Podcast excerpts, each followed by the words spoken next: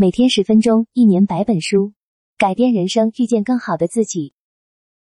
当我们想到冥想时，往往会想到正襟危坐的打坐，但这不是唯一的冥想方式。如果你觉得长时间坐着不动对你太具有挑战性，或者如果你想在正式冥想之外还想试点别的，你可以尝试正念行走或站姿冥想来代替。正念行走的目的并不是想去哪里，它可以是没有目的地的。所以你可以选择绕圈走或者来回走，关键是让你的注意力集中在身体的每一个动作上，每一个脚步，以及你如何抬起、移动和放置你的脚。如果你做站立冥想，可以尝试在树的周围做，因为树是静止和平静的伟大老师。你也可以想闭上眼睛，站在原地，想象你的脚是根植于大地，在微风中随着树木的摇摆而轻轻摇摆自己的身体，倾听周围的声音，感受大自然的存在。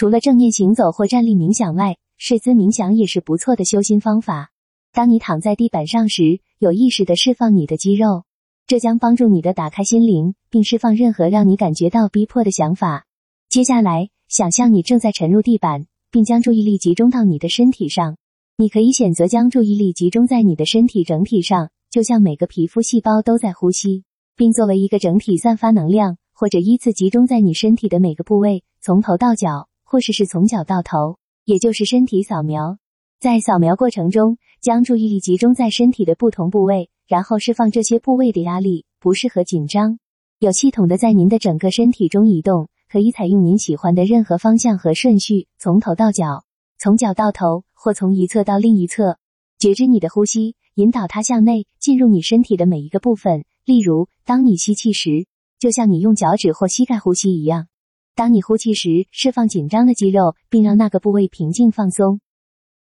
每天十分钟，一年百本书，改变人生，遇见更好的自己。